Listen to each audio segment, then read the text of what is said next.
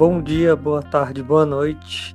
É mais um episódio aqui do podcast Filosofalando. E hoje minha convidada foi minha colega de graduação, é Sueli Cristina, e nós vamos falar sobre Hannah Arendt, a banalidade do mal. E para começar, gost... ela vai se apresentar e vai dar uma contextualizada na gente no assunto. Boa noite, bom dia, boa tarde, né? Depende do horário. Tudo bem com você, Sueli? Boa tarde, boa, noite ou bom dia, né? Depende do horário de quem está ouvindo. Tudo ótimo. Então, como, como o Mid falou, meu nome é Sueli. Nos formamos juntos na Católica, né, Gomid? E hoje viemos falar sobre sobre Hannah Arendt e sobre um ponto da filosofia dela é, que a gente considerou bem importante para trazer. É... Hannah Arendt ela foi muito importante. Ela foi, é considerada atualmente uma das filósofas mais importantes do século XX.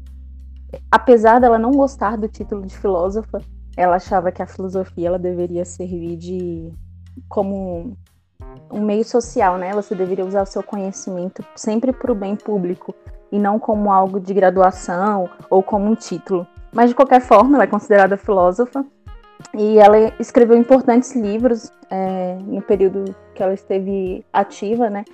Um deles é A Condição Humana, As Origens do Totalitarismo, e o que a gente vai focar hoje, que é o livro de Reichmann, é, em Jerusalém, que ela basicamente fala de um julgamento muito importante e que ela toma como base também alguns preceitos da filosofia é, no geral dela, que ela também coloca coisas do, do livro da condição humana e também das origens do totalitarismo. É, eu sei que assim teve muita repercussão o livro dela na época pelo fato dela ser judia e porque consideraram que ela tivesse é, uma traidora dos judeus, alguma coisa assim. Deu muita polêmica e ela tentou, é, de certa forma, depois de um tempo passou, estudando para que as pessoas pudessem compreender o pensamento dela e que ela não fosse exatamente acusada de uma traição pelo fato dela ser judia. É... E, de certa forma, eles viveram, né? Ela viveu toda aquela época ali do, do nazismo, tudo. Só que eu acho que, de certa forma, essas críticas foi uma injustiça, né? Porque é, a gente pode até começar analisando porque o que é banalidade. Explica pra gente aí que, o que seria a banalidade? O que, que é o conceito de banalidade? É, só falando um pouquinho sobre as críticas que ela recebeu, é, eu considero Hannah Arendt muito, muito corajosa. Primeiro, porque ela faz críticas ao seu próprio povo, e quando você tem a coragem de não só defender algo que você acredita, também a criticar, eu acho isso muito corajoso. Então, ela recebeu uma série de críticas por isso e também pelo envolvimento com Heidegger, né? Como a gente sabe, ele tinha envolvimento com questões nazistas e tal, e ela, por ela ser judia, né, isso não, não pareceu tão, tão positivo, né, na época. É, mas entrando um pouquinho na, no conceito de banalidade, é, Hannah Arendt, em 1961, ela foi convidada para participar do julgamento de Adolf Eichmann, e esse julgamento, ela, ela gostaria muito de participar na época, porque ela ouvia muito falar do Adolf e quem foi Adolf Eichmann? Eichmann é, desculpe a pronúncia. É, ele foi um general que ele foi responsável né, pela solução final no, no Holocausto. solução final é a solução de Hitler, né, de extermínio, é, e ele participou ativamente disso. E então, alguns, algum tempo depois, ele foi capturado e foi levado a julgamento. E ela foi convidada a participar desse julgamento e presenciar. E ela gostaria muito de participar porque, na visão dela, ela gostaria de saber como era um homem tão monstruoso na concepção das pessoas e como que era possível um ser humano ser daquela forma. Então, ela foi cheia de expectativas para o que, o que ela poderia ver. E quando ela chegou nesse julgamento, o que ela encontrou foi, como ela disse, descreveu um homem totalmente medíocre e banal. Por que banal? Porque ele era um homem totalmente comum, e totalmente fora do que ela acreditava que era o que ela, ela presenciaria. Pelo, pelos atos que ele cometeu, ela imaginou que fosse um homem cheio de si, e o que ela encontrou foi um homem totalmente diferente. Era um homem totalmente banal, comum e medíocre, que tudo que fazia era pronunciar clichês, como um soldado de guerra. É, então, assim, o conceito de banalidade dá para entender que ele é é porque ele não é exatamente porque é uma coisa normal e comum, mas é uma coisa vivenciada como comum, né? Tipo assim, ele é um homem medíocre e isso não é não seria uma coisa comum no sentido de ser normal, mas é uma coisa que a gente vive normalmente, é um conceito onde as pessoas são comuns e aquilo que é comum, vivenciado como comum, é banalizado. Então, de certa forma, aquilo que ele fazia, o mal que ele fazia, era vivenciado como uma coisa comum, né? Foi esse o espanto que ela teve, que era como se fosse simplesmente é, a, mediocridade, a mediocridade dele não deixava ele enxergar como as atitudes dele provocavam um mal maior, né? Ele era simplesmente um ser humano totalmente incapaz de pensar. É mais ou menos esse espanto que ela teve, né? Exato. E ela, ela refuta muito a ideia de Kant, de mal radical. Ela fala que o mal radical é quando o mal ele é impulsionado por algum tipo de ódio. Quando você impulsiona o seu ódio e esse, e esse ódio causa um mal. E o mal banal que ela fala é quando ele não tem a ver com ódio, e sim com cumprimento cego de dever, que é o que aconteceu neste caso, porque ele, ela até relata que o Adolf ele não era antissemita, é, em momento nenhum ele, ele reforça a ideia de hegemonia de raça e nem que, que ele tinha os ideais nazistas, porém ele cumpria o dever. E Reichmann fala isso, ele fala, tá, vocês estão me julgando nessa época que isso parece errado, mas naquela época essa era a lei e eu deveria cumprir. E aí é, a ideia de banal ela até recebeu algumas críticas depois disso, né? Falando assim: ah, se você considerar banal o mal causado pelo nazismo, que as pessoas só seguiam ordens, você não está banalizando a dor do Holocausto. Eu vejo mais como uma figura de que ela está colocando como mal que não é, é, não é realizado apenas pela aquele, aquela figura vilanesca, como aquele, nossa, Adolf Hitler foi o grande vilão do nazismo, e a gente tem aquela, aquela monstruosidade tomada na mente e a gente a gente colocar ah, grandes vilões da história sempre vão ter a mesma, a mesma caricatura, a mesma fala, os mesmos gestos, eles são vilões. É, ela fala isso como, não, é, o que eu vi ali foi o mal personificado em uma pessoa totalmente banal e comum. Entendi, então, assim, o raciocínio dela é de que as pessoas normais são capazes de fazer um mal simplesmente por, por elas serem normais, assim, elas não. É, no caso do, do Eichmann, ele via como se for, fosse um bom cidadão, como se fosse ser uma boa pessoa, simplesmente é seguir a lei, tipo uma burocracia. Você segue a lei, então você é um bom cidadão. Se você é um bom cidadão, a lei é ruim, você segue uma lei ruim, então a culpa seria do Estado e não dele. É mais ou menos essa argumentação que ele, que ele vai se basear. Então, é, então o que ela vê é que o mal não é um, um, como você disse, não é uma figura vilanesca como se fosse um vilão de cinema, que ele é, é tipo mal e tem aquelas, aqueles pensamentos megalomaníacos de, de causar o mal, mas o mal é simplesmente feito por pessoas inteiramente é, medíocres e simples, né? Que é, ela fala sobre a questão do jargão, que ele repetia muito jargão, que nem você já mencionou. Então ele, ela vê é, a questão do da banalidade mais como uma incapacidade do sujeito, né? De, de se levar à frente, de se colocar no lugar do outro. É, exato. E assim, quando ela fala até que ele, ele simplesmente cumpria ordens por um objetivo pessoal, né? Ele tinha o objetivo de conseguir uma patente cada vez maior e prestígio, e ele simplesmente seguia as regras e, no, e ele era muito respeitado por isso na época. Só que quando o contexto muda, ele vira ele vira espécie de vilão, né? E aí ela até se pergunta, cara, ele nunca matou um judeu, assim, ele nunca matou diretamente um judeu, mas ele participou ativamente. Até que ponto ele tem responsabilidade nisso? Até que ponto o soldado, é até uma reflexão que eu acho interessante, até que ponto o soldado que obedece uma ordem cegamente ele é responsável pela ordem, ou se ele não é responsável pela ordem, ele é, a, a, quem deu a ordem, no caso, é responsável pela maldade.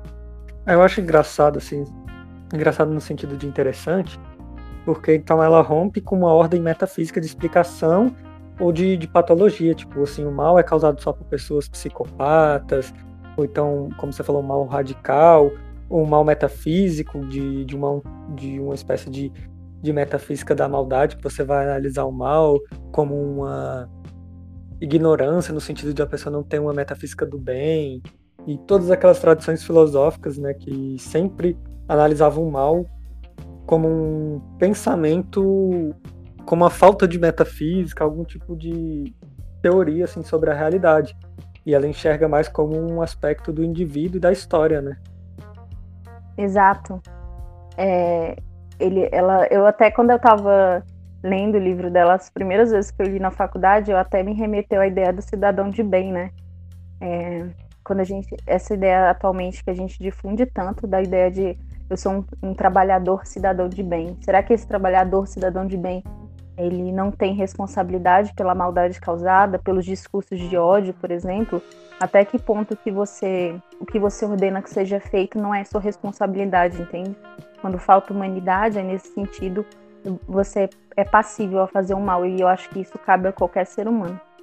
Porque assim, é, a atualidade do pensamento dela é esse, né? E assim, se a gente for olhar o cenário político atual, a perda do, do, do senso de política se tornou uma briga de jargão de homens medíocres, né? Em geral, no nosso caso do Brasil, por exemplo. E a argumentação é de que as pessoas seguem a lei, que elas são certas, ou que elas fazem. que elas são bons cidadãos, que elas trabalham, pagam seus impostos. Por exemplo, você vê hoje em dia defensores da ditadura militar que eles falam que eram só vagabundos que, a, que apanhavam e que só pessoas que não trabalhavam, que se davam mal, porque eles enxergam que ser cidadão de bem é você seguir a lei a todo custo, né? Você simplesmente ter uma virtude de obediência. Você obedeceu, então tá tudo certo. E aí é que, é que mora o perigo, né? Ela fala que a partir do momento que um grupo de pessoas ela renuncia à, à ideia de bem, de bem geral e bem coletivo para seguir jargões e cegamente, né? Aí que mora o perigo do totalitarismo, porque você se cega, ah, é só vagabundos, né? é só vagabundos que eram pegos na ditadura militar. Não eram só vagabundos, isso é provado historicamente, mas o que as pessoas querem acreditar quando elas estão inseridas nesse contexto é que realmente é verdade, né? Ah, era só, era só isso que acontecia. Quando a gente sabe que não é, é só você pesquisar um pouquinho, tirar um pouquinho do seu tempo, você sai dessa bolha e você sabe que não é. Mas eu acredito que essas pessoas gostam de estar nessa bolha até para validar os seus próprios preconceitos, e os seus próprios, é, suas próprias crenças. Então você valida um pensamento que talvez não seja muito correto. Entendi. Assim, então, no caso, a gente fazendo essa reflexão aqui, essas pessoas, elas se enxergam como, como boas pessoas e tudo, no máximo, assim, elas, a maioria delas, no caso, são medíocres, é, no sentido intelectual, na incapacidade de pensar, e tudo, e elas se enxergam como boas pelo simples fato delas terem um emprego, trabalhar e não fazer nada além daquilo que, que digamos, é um senso comum geral, que é a obediência desse sistema, né?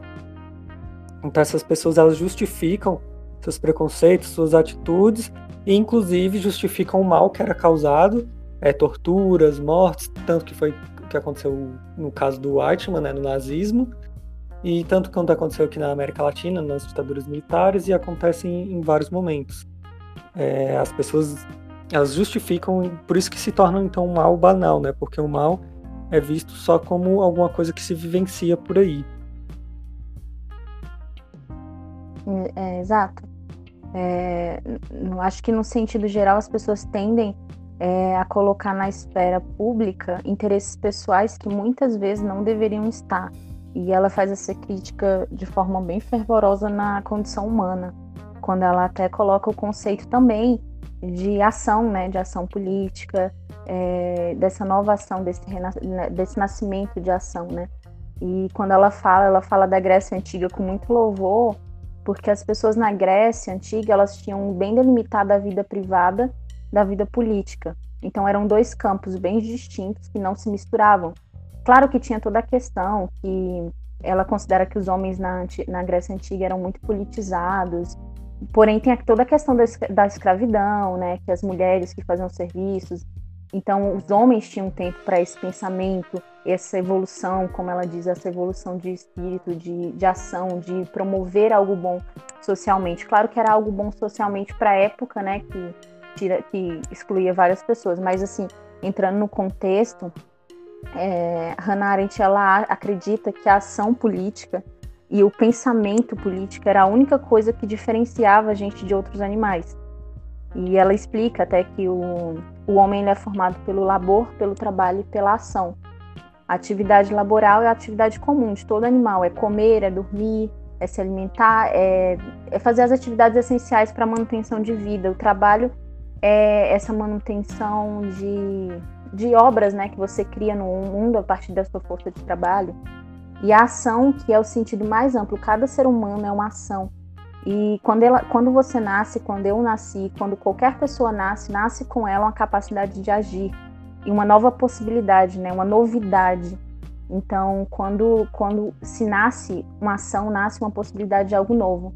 E aí, aí que mora o perigo, porque se um ser humano é sempre algo novo, quando ela renuncia ao pensamento crítico, quando renuncia a, a pensar fora do, do, dos padrões, é, isso se torna um perigo, né? É muito perigoso é, pessoas pensando por aí. Então acaba que o totalitarismo é essa supressão do pensamento, é essa supressão da novidade, é você tornar indivíduos exatamente iguais, porque assim fica mais fácil manusear a massa. Eu estava, quando estava estudando aqui, dando uma lida para gente apresentar, esse foi um dos conceitos que eu achei mais interessante dela, que foi a abordagem de que as sociedades de massa, elas têm necessariamente que criar ser humanos supérfluos, né? É, su superficiais e supérfluos, porque essa, esse tipo de sociedade ela não se movimenta, ela não se faz se a gente começar a criar um certo tipo de educação moral para o pensamento.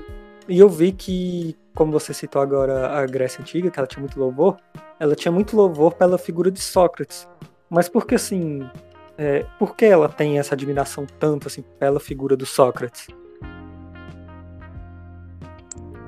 É porque Sócrates, para ela, era o indivíduo no seu mais ápice fazer agir. Era como se Sócrates tivesse todas as possibilidades de agir e tivesse realizado isso. Sócrates faz escolhas no decorrer de sua vida, ele participa da vida política, ele participa da sua comunidade ativamente, faz, faz realmente diferença.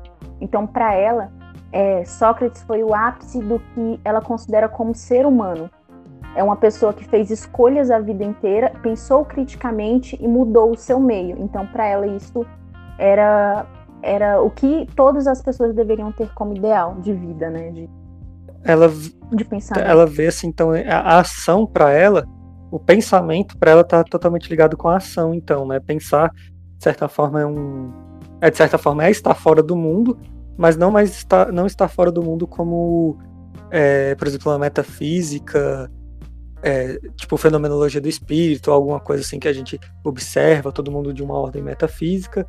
Mas então o pensamento para ela é mais ou menos o, o, trabalho socrático, né, que é você destruir e, e elaborar conceitos. Então isso para ela pensar é agir de certa forma, né? Não busca do conhecimento, como a gente tem uma sociedade técnica hoje que o conhecimento é dominação, mas uma busca é não instrumental, mas de movimento, de ação no sentido de movimento, que o seu pensamento ele, ele anda. É, é essa, esse papel de Sócrates, então, que, que ela enfatiza, né? Exato.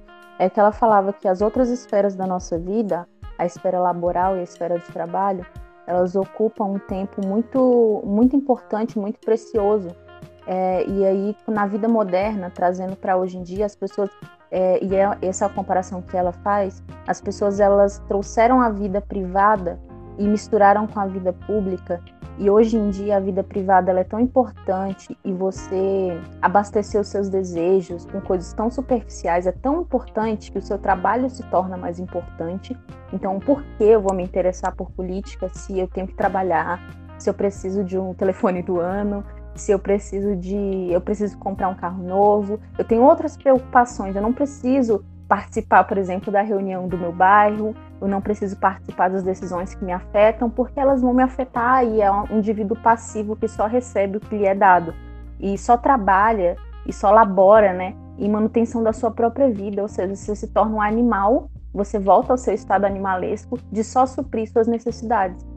Então é nesse sentido mesmo que você falou, de ação como agir, como você é, retirar todo o cargo de trabalhar era importante na Grécia Antiga, mas ele também era realizado por outras pessoas, né? Pelo contexto histórico. É, então as pessoas elas tinham é, um, um, ímpeto a participar mais, a estar mais ativamente é, inseridas na, nas decisões que, que tinham naquele meio. Então tudo era diálogo, tudo era conversa, as participações eram importantes. Por isso que a Grécia é o berço, né? De tudo, porque tudo, tudo, de tudo, de tudo que importa na política, né? E assim, é, eu lembro que você gostava muito da Hannah Arendt quando você leu. E trocando assim um pouquinho o assunto, é... por que você assim, gostou muito de, de Arendt? O que é que te chamou a atenção nela, além de você ter falado da, da coragem dela ter é, questionado o próprio povo, né? Porque o próprio povo judeu tinha a narrativa de que os nazistas eram inteiramente monstros e tudo mais. E por que ela, você se identificou com ela? Tem a questão da representatividade das mulheres dentro da filosofia, que é muito pouca, ou foi exatamente, não foi exatamente por isso? No início foi pela representatividade também. Você sabe, né, que não são muitas filósofas que a gente vê no decorrer do curso e e assim as que a gente vê são bem superficiais assim e quando a gente tem um interesse a gente tem que buscar né por fora porque a academia ela é muito voltada a filósofos e a pensamentos de homens. E europeus ainda. Então quando eu e europeus. Então quando eu vi que Hannah Arendt ela tinha esses livros sobre totalitarismo que eram o interesse político eu comecei a ler e me interessei. Então a, o meu interesse por ela começou pelo viés por ela ser mulher mas a admiração ficou pelo fato de dela ela não ter um viés específico, ela não é uma filósofa liberal, ela não é uma filósofa conservadora, ela critica tanto o Stalin quanto o nazismo, ela critica tudo e ela critica qualquer forma de totalitarismo. Então, para ela, tudo deveria ter uma oposição. E eu vejo isso como, como muito correto, entendeu? Tipo, é, se não existe oposição, e quando eu falo assim, ah, é, o totalitarismo ele pode estar em qualquer lugar. Ele pode ter o totalitarismo de esquerda ou de direita, porque as pessoas elas tendem a achar totalitário só os discursos de mito ou os discursos desse tipo, né? Mas o totalitarismo ele está em todas as partes. Ele está no, no na, você seguir cegamente alguma coisa. É, isso é muito perigoso. Então ela alerta para isso. E a coragem que ela teve, isso me, me, me despertou admiração por ela é, porque ela teve, ela vivenciou um dos maiores horrores, né, da humanidade, e ela teve coragem para falar disso.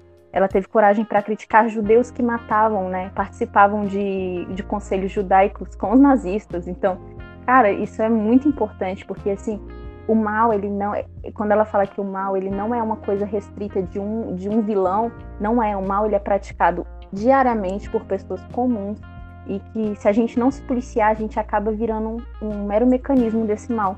Então foram por essas razões, assim, pela ideia de coragem, de participação e de crítica mesmo, que eu passei a admirá-la. É, e, e, na sua leitura, assim, como uma pessoa que gosta e lê Hannah Arendt, qual é a visão que você faz do cenário político atualmente, principalmente assim nacional é, as, as, as, nossas figuras, né? Sei que a gente já deu pistas aqui, conversando sobre a mediocridade e tudo, mas do, do cenário político atual do Brasil mesmo, do, como que o mal e como que a leitura de, de Hannah Arendt é importante para a gente perceber é, o nosso cenário atual. É, atualmente, um discurso que me preocupa muito é a relação com direitos humanos, né? É que nem você falou, quando você citou mesmo a questão da, das pessoas pedirem uma intervenção militar. O quanto isso é sério, o quanto isso é preocupante, sabe? A gente acha ah, são meras pessoas falando bobagem, mas na verdade não são, né? É, regimes eles se concretizam com pessoas começando a falar bobagem, né? E que outras pessoas começam a comprar essas bobagens e que viram a verdade.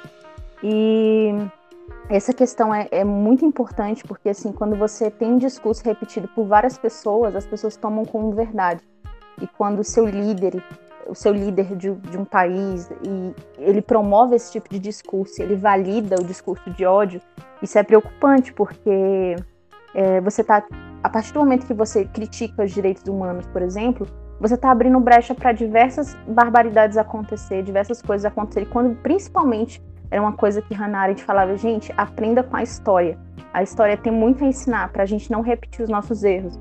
Então, é, é, é muito importante a gente olhar para a história e aprender com os erros que aconteceram, que muitas vezes não acontece. Atualmente, a gente vê discursos, ela fala né, que é, Reichmann é, ele, ao ser enforcado, ele fala Viva a Alemanha. Cara, isso é tão, isso é tão verdade, né? Quantas pessoas você escuta que, apesar de tudo que você mostra para ela, apesar de tudo que está acontecendo, ela, ela ainda vai soar como um discurso de mito, de o Brasil é, não estamos com o PT, por exemplo, e até na época do PT, né? É, é, o, o cenário político atual, eu acho que ele é ele foi desenvolvido para o conservadorismo, que foi um movimento mundial, né? João está aí para falar que isso é verdade. Então, é, é, aquele pêndulo político, né? De conservador e liberal. Só que nenhum dos dois extremos é o ideal. Eu acho que o ideal é ter oposições sempre, oposições de pensamento, porque isso torna algo menos perigoso. Porque, assim, a gente acha que discursos atualmente são bobos, mas realmente eu me preocupo com discursos bobos que várias pessoas repetem. É, uma das questões que, que eu estava lendo aqui, por exemplo, dela, que ela fala, fazendo assim a leitura, né, uma atualização do pensamento dela, ela fala que durante o julgamento, ele, ele mesmo ressaltava que a linguagem dele era muito pobre, que ele só entendia a linguagem do, de oficial, né, o oficialês. Ele só entendia a linguagem burocrática de oficial e ele sempre é, se comportava em jargões, clichês, como a gente já falou. E isso me lembra muito jargões aqui é, do nosso cenário atual, que é, por exemplo, bandido bom é bandido morto, é, outros, outros jargões é, que a esquerda é que faz isso, por exemplo, a esquerda é que promove é, a desigualdade, ou então a esquerda que os educadores, por exemplo, agora tá com muitos educadores, que os educadores não querem trabalhar, ou que os educadores são doutrinantes, são doutrinadores das crianças. E são sempre políticas feitas a, a, a, a frases prontas e de imediatas. Então, se tem uma pergunta séria, ele quebra até a lógica, às vezes, da pergunta e responde com uma, com uma frase bem merda, bem clichê, que faz de certo sentido. De certo sentido, assim, na cabeça do conservador ou das pessoas mais medíocres também. Porque, por exemplo, tem uma entrevista lá que falam pra ele, ah, mas é, matar o, um bandido, não sei o que não vai resolver. Ele falou, mas você já viu pessoa morta assaltar de novo?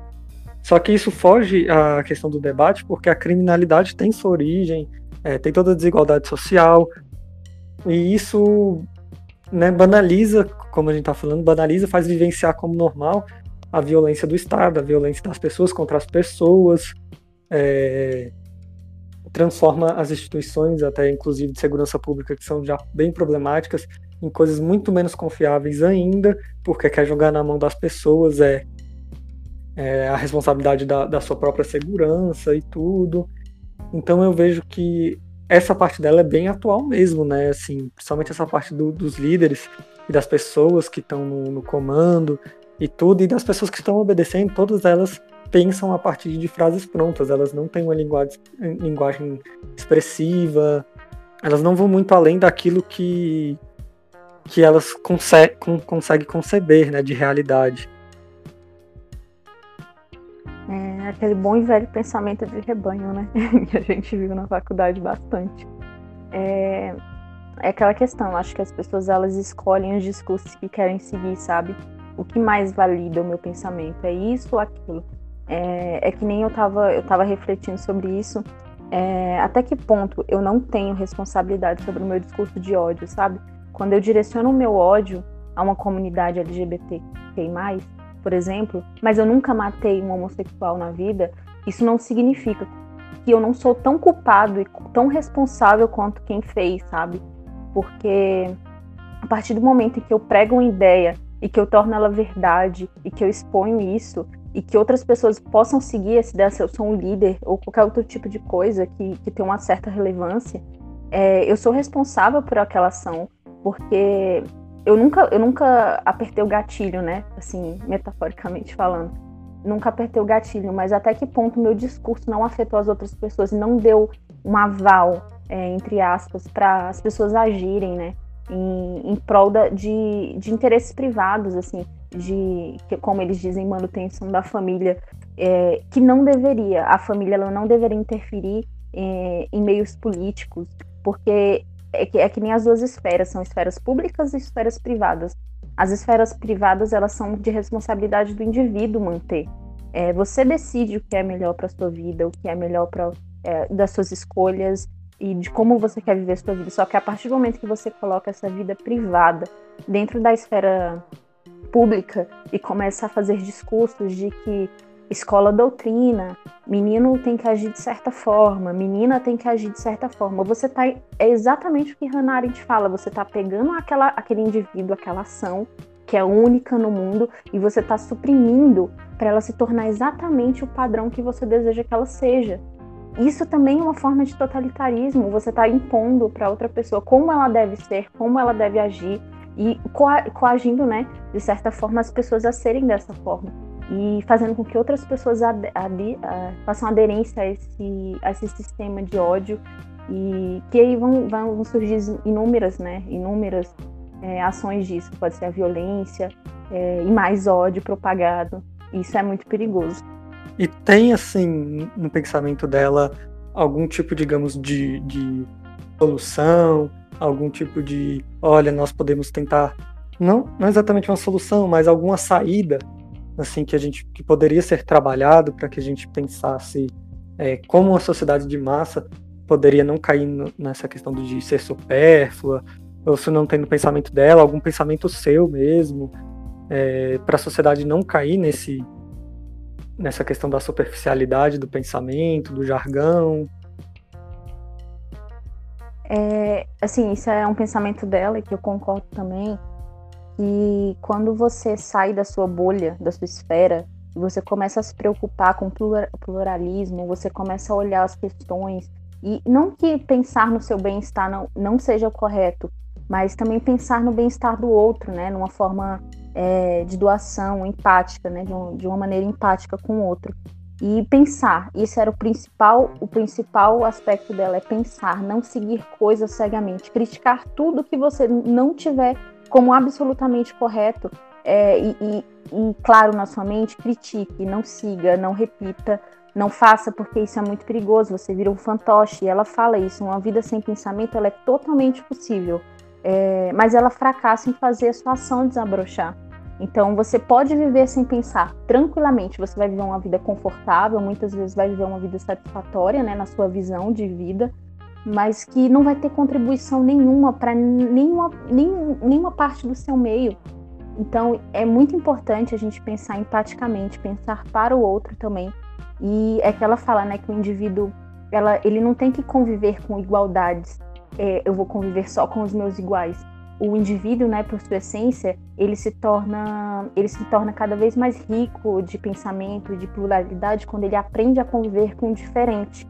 E quando ele aceita isso, né, porque ela fala que a esfera política, ela é conversa, ela é, ela é, ela é olhar para o outro, né? Então, essa ideia de pensar, pensar acima de tudo, questionar tudo, não importa se você é de direita, se você é de esquerda, é não, é não seguir cegamente, seja as diretrizes petistas, seja as diretrizes bolsonaristas, e repetir cegamente é, mito e coisas do tipo, é, quando você sabe que são coisas que estão ferindo alguém e estão ferindo de certa forma. É, recentemente, né, essa semana, nosso, nosso presidente falou sobre as queimadas, né, que nosso país está de parabéns pelo, pela preservação né, de meio ambiente. Isso é um discurso tão hipócrita e tão cego que as pessoas querem seguir, mas é só você dar uma olhada, sabe? Você dá uma pesquisada que você sabe que não tá assim, que não tá, que não tá dessa forma. É, e até eu acho assim que uma, uma pessoa que exprime exatamente o que seria pensar no plural, hoje em dia, eu colocaria a Greta. A Greta, eu acho que ela é um ser humano que ela saiu da sua bolha, ela veio de um país totalmente desenvolvido, ela não tinha questões nenhuma para se preocupar, né, diretamente que afetassem ela, é, tinha uma vida absolutamente confortável mas movimentou todo um meio em prol de alguma coisa, em prol de algo que era para, para todos, né? Não só para ela. Então, eu vejo nesse sentido pensar e criticar tudo, além do que você, além do que aquilo que, te toca de certa forma diretamente. Então, assim, é o não pensar, né? É você abdicar dessa capacidade de ação, já que o pensamento para ela é, é, totalmente ligado à ação. É, não pensar, então, é a morte da novidade, né? Porque ela é muito preocupada com a questão da novidade. Todo ser humano que nasce é a possibilidade de algo novo no, no mundo. Então, no pensamento dela, não pensar seria exatamente isso, né? A morte do, da novidade. Enquanto você não pensa, você não questiona, né? você não faz como um, um agente no mundo, sua ação não vale, então você está matando a novidade, né? Exato. É, cada, é, você, é só você perceber, né? O exemplo da filosofia que nossos professores sempre usavam nas crianças, né? A criança era a vontade em sua essência, uma criança ela tem ideias, ela tem pensamento e ela vai se moldando, né? No decorrer da sua do seu amadurecimento e da sua vivência social, ela vai sendo podada para ser exatamente o que ela a sociedade quer que ela seja, né? Então várias das coisas da ação é, da novidade daquele pensamento vai ser podado e talvez nem venha a existir, porque é exatamente isso que você falou a novidade ela vai deixar de existir, a ação vai, vai, vai deixar de existir. E ela vai ser só mais uma peça de uma, só mais uma engrenagem do mecanismo que tem que movimentar e tem que fazer as coisas acontecerem. E a gente não precisa, né, né? Como, como sistemas falam totalitários, a gente não precisa de pensadores, não precisa de professores, a gente só precisa de ferramentas, né? É só isso que eles pensam e isso é muito perigoso porque a gente anula qualquer tipo de possibilidade de humanidade, né? Isso é muito perigoso. É, eu também acho muito perigoso.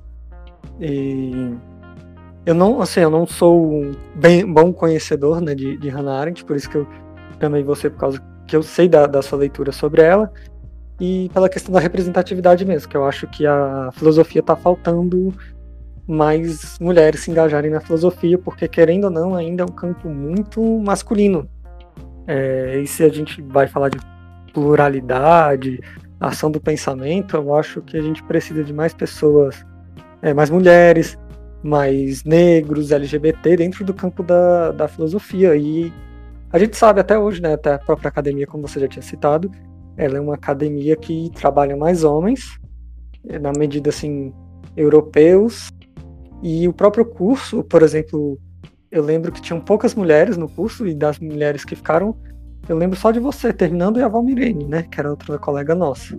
Porque todas as outras saíram. E o resto foram todos homens. Então, de certa forma, a gente tem que quebrar essa lógica de que a filosofia é um campo inteiramente masculino, onde os homens sempre estão pensando e as mulheres estão simplesmente fazendo alguma outra coisa que não seja política, não seja pensar. Então eu acho que era isso, né, o conceito de banalidade do mal que a gente vinha para conversar, explicar e ter essa reflexão. E assim, outra pergunta que eu queria fazer aqui, porque a intenção do podcast é ser primordialmente de filosofia. É, se você tiver alguma indicação para deixar para o pessoal ler aí, lógico que eu não tenho muitos ouvintes, mas para quem quiser ler alguma coisa. e também você dizer assim, o que é filosofia para você, qual a importância da filosofia para você e quais as mudanças que aconteceram com você naquele período assim, que a gente estava, que a gente era estudante da graduação. É... Então, como você disse, né, a, a área de filosofia é uma área mais é, é, na maior parte masculina, né? E isso é bem complicado porque a gente vivenciou isso dentro de sala de aula, né? É, questões preconceituosas, machistas, muitas vezes, vindos de próprios estudantes de filosofia. Então a gente entende que às vezes nem, nem o conhecimento é capaz de romper essa barreira, sabe? Das pessoas entenderem que as coisas são muito mais do que parecem. Mas enfim, a filosofia ela meio que abriu os meus olhos ela, quando eu entrei na, na faculdade, eu entrei por causa da minha professora de filosofia, Então era uma coisa muito engraçada do ensino médio, né? Que eu tinha aquela, aquela visão, nossa, que pessoa desconstruída, que pessoa incrível, que pessoa, sabe, empática, que sente as coisas. E eu, eu admirava muito ela, né? Tanto minha professora de filosofia quanto sociologia. E aí foi por essa razão que eu fui para o caminho da filosofia. Apesar de ser uma área que não tenha visibilidade, que não tenha reconhecimento, é, é uma área transformadora a gente sabe, né, quanto que os, os debates e tudo mais contribuíram para a nossa vida e que cada, cada, cada livro, cada estudo dirigido, cada professor marcou a nossa história de alguma forma. Então a filosofia é importante para você sair da sua bolha, se questionar, entender que o mundo é muito mais do que parece. Você tem muito para aprender ainda, muito para entender ainda, e isso é através do diálogo, né? Como a gente fazia muito lá na sala, sempre é através do diálogo. Então a filosofia ela mudou mesmo minha cabeça nesse sentido. Como, como sugestão de leitura, para quem se interessa pelo assunto, né, é, de política, totalitarismo, eu indico muito Origens do Totalitarismo. Hannah Arendt é uma leitura fácil, não é uma leitura difícil. E A Condição Humana também. É um livro que ele fala mais do viés político, né, como, como cerne da filosofia da Hannah Arendt. Mas é, esses são os dois livros que eu considero assim primordiais. Todos os outros dela, tanto a vida do espírito, todos os outros são muito importantes, mas para quem se interessa pelo assunto em si, né, que a gente tem só um tempinho para falar de um assunto extremamente extenso, que tem muitos outros outros pontos, né, e outros pontos para comentar, mas seriam esses dois. Sim, é porque assim, é, a gente teria que gravar um programa de mais de duas horas, né, para falar de todo todo o pensamento dela, porque são muitas coisas. Mas isso é uma característica que eu acho legal dela também, que você é, comentou, que a leitura dela é fácil, ela não é igual um, um Heidegger que você pega e é cheio de termos em alemão e palavras novas e conceitos puramente abstratos. Ela escreve de uma forma bem leve, fácil, né? bem ensaística. Então eu acho que é uma leitura bem acessível mesmo para a pessoa. É uma boa sugestão que eu acho que você deixou. E alguma mensagem que você queira deixar, algum coisa além disso? Pra gente encerrar. Mensagens. é, eu acho que, principalmente, assim, do que, do que a gente falou, né, numa conclusão geral, é que a gente deve sempre criticar, sempre, isso é primordial. Não, não se deixe ser um indivíduo medíocre. E não leve a ideia de que o mal é causado apenas por figuras demoníacas e vilanescas o mal é causado por, às vezes, por mim, por você. O mal ele é causado por pessoas banais, como Hannah Arendt diria. E se essas pessoas elas não entendem que elas estão fazendo mal e se elas não têm empatia para com o outro, só seguem regras, isso é muito perigoso e é um caminho talvez para regimes que a gente já sabe que pode acontecer. E o principal, gente, questione, procure informação de fontes, né? é, de, de fontes que tenham alguma relevância. Não acredite em discursos cegos políticos, porque as pessoas, no, no, no, no, geral, né, elas só querem, na maior parte das vezes, nessa esfera política que a gente vive brasileira, a manutenção de poder, né? E a ideia de rebanho, ela, é, ela faz parte dessa manutenção. Então, não seja parte do rebanho, não, não, não se insira nesse meio, fique lá, né? questione e se depois você concordar, tudo bem, mas concorde de uma maneira justa e de uma maneira que não fira outras pessoas de alguma forma. Eu vou. Eu agradeço a sua participação no programa. Espero que você volte outras vezes para a gente conversar aquele outro assunto que a gente também estava comentando. E é isso aí. Uhum. Muito obrigado, viu? Obrigada a você por chamar. E com certeza faremos.